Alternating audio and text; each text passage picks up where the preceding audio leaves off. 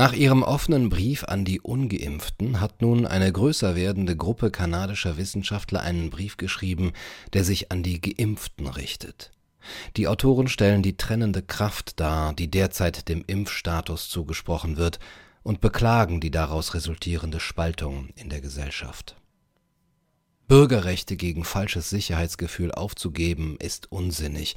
Wir dürfen die bedenkliche Entwicklung hin zur medizinischen Apartheid in Kanada und auf der ganzen Welt nicht hinnehmen. Der Brief appelliert sowohl an diejenigen, die sich für den Impfstoff entschieden haben, als auch an diejenigen, die gezwungen wurden, ihn zu nehmen. Er reflektiert die breiteren Auswirkungen unseres Handelns in dem Bemühen, auf konstruktive Art und Weise zusammenzuarbeiten. Offener Brief an die Geimpften der kanadische Premierminister Trudeau hat kürzlich gewarnt, dass es Folgen haben wird, wenn Bundesbedienstete die Impfvorschriften nicht befolgen. Dies ist eine Stimme der Tyrannei, die im ganzen Land Angst und Aufregung schürt. Sie stürzt unsere Nation in eine tiefe Spaltung in Bezug auf Massenimpfungen und bringt unsere kollektive Bewältigung dieser Pandemie in eine kritische Schieflage. Sie zwingt uns als Land dazu, uns endlich zu fragen, was sind eigentlich diese Folgen? Welche Folgen hat es für die Gesellschaft, wenn wir aufgrund des Impfstatus gespalten sind? Welche Folgen hat es, eine so unzureichend erprobte medizinische Maßnahme vorzuschreiben? Wie soll das alles gut ausgehen? Die Folgen werden mit Sicherheit verheerend sein. Und die Folgen werden uns alle betreffen, die geimpften und die ungeimpften gleichermaßen. In den letzten sechs Monaten haben viele von uns die Entscheidung getroffen, den Impfstoff in redlichem Glauben zu akzeptieren. Das Richtige zu tun, um zu arbeiten, zu reisen und die Menschen zu besuchen, die wir lieben. Leider wurden einige von uns unter Druck gesetzt oder genötigt. Inzwischen gibt es weltweit immer mehr Anhaltspunkte dafür, dass diese Impfstoffe die Übertragung des Virus und seiner Varianten nicht aufhalten können, und dennoch wird die Impfung weiterhin vorgeschrieben. In der Zwischenzeit verdienen die Pharmakonzerne Milliarden von Dollar an öffentlichen Geldern und drängen darauf, die Impfstoffe im Schnellverfahren zuzulassen, ohne dass ein ordnungsgemäßes Verfahren oder eine öffentliche Diskussion stattfindet. Es ist mehr als deutlich, dass Wissenschaft und Ethik in den Hintergrund treten, wenn Geld und Politik sich verflechten. Vielleicht haben Sie früher denen, die mit der Impfung zögerten, übel genommen, dass sie nicht ihren Beitrag leisteten. Aber vielleicht ist es an der Zeit darüber nachzudenken, dass wir alle Fahrgäste im selben führerlosen Zug geworden sind. Die Bedeutung des Begriffs vollständig geimpft ändert sich rapide, da die Verantwortlichen die nächste Auffrischungsimpfung fordern und damit drohen, uns aus dem öffentlichen Raum zu verbannen, wenn wir dem nicht nachkommen. Wenn Sie also heute zu den vollständig Geimpften gehören, können Sie schon morgen zu den unzureichend Geimpften gehören und zu einer weiteren Impfung gezwungen werden. Wenn die Geschichte uns etwas lehren kann, dann wird es nicht dabei bleiben, den Zutritt zu Konzerten oder Bars zu verweigern.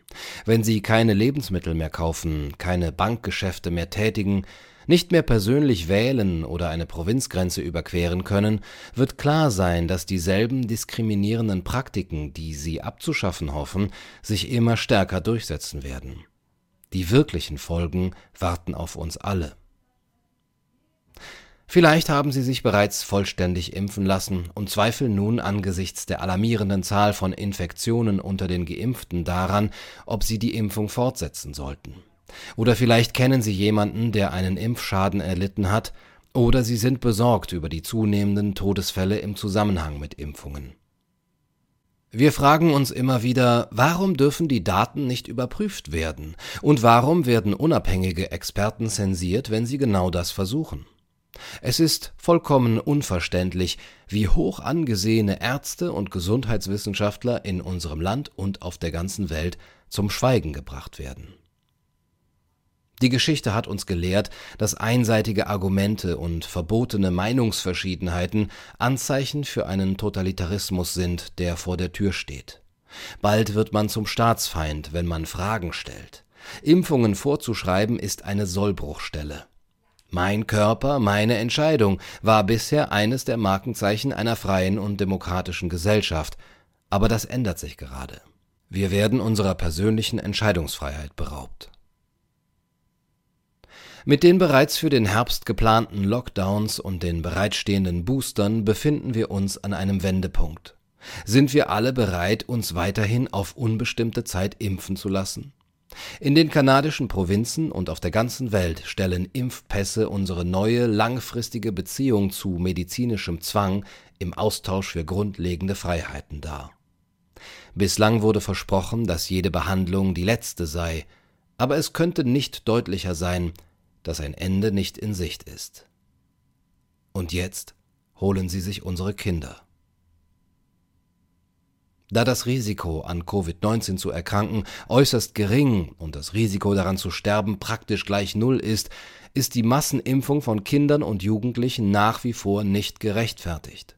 Es war nie Teil der Abmachung, dass unsere gesunden Kinder medizinisch behandelt werden. Am beunruhigendsten ist jedoch, dass wir für Massenimpfkampagnen in unseren Schulen vorbereitet werden, für die keine elterliche Zustimmung erforderlich ist. Entscheidet die Regierung, was das Beste für unsere Kinder ist? Es steht außer Frage, dass die Familienbande, die uns zusammenhalten, aufgelöst werden. Die Eltern sind zu Recht entsetzt über diese beispiellose Übergriffigkeit und erwägen, ihre Kinder aus den Schulen zu nehmen. Trotz unserer besten Absichten sind Familien geschädigt, Freunde entzweit und Partner untereinander zerstritten. Wir sind durch unsere Spaltung geschwächt und durch Angst manipuliert worden. Wie weit wollen wir das noch gehen lassen? Bis zum Ende, sagen einige von uns. Aber bis zum Ende ist ein Ort, den wir nie erreichen werden. Wir müssen dieser medizinischen Katastrophe Einhalt gebieten und der Wahrheit ins Auge sehen. Es geht nicht um unsere Gesundheit, sondern um Politik und um Kontrolle. Die Folgen, die sich aus der Befolgung dieser aktuellen Anweisungen von Premierminister Trudeau ergeben, sind größer als die von ihm angedrohten Folgen. Wir haben dies füreinander in Kauf genommen, nicht für unsere Politiker. Wir haben getan, was wir für nötig hielten. Und jetzt müssen wir sagen, es reicht, mehr nicht.